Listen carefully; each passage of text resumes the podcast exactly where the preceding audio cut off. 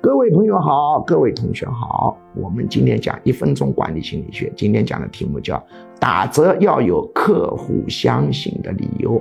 我们很多人促销的时候频繁打折，A 二价格八折，这个九折，这个优惠等等等等等等等等，效果好不好？效果不好，为什么呢？大家认为你根本没打折，不过玩个花样而已。所以要提高打折的效果，一定是什么呢？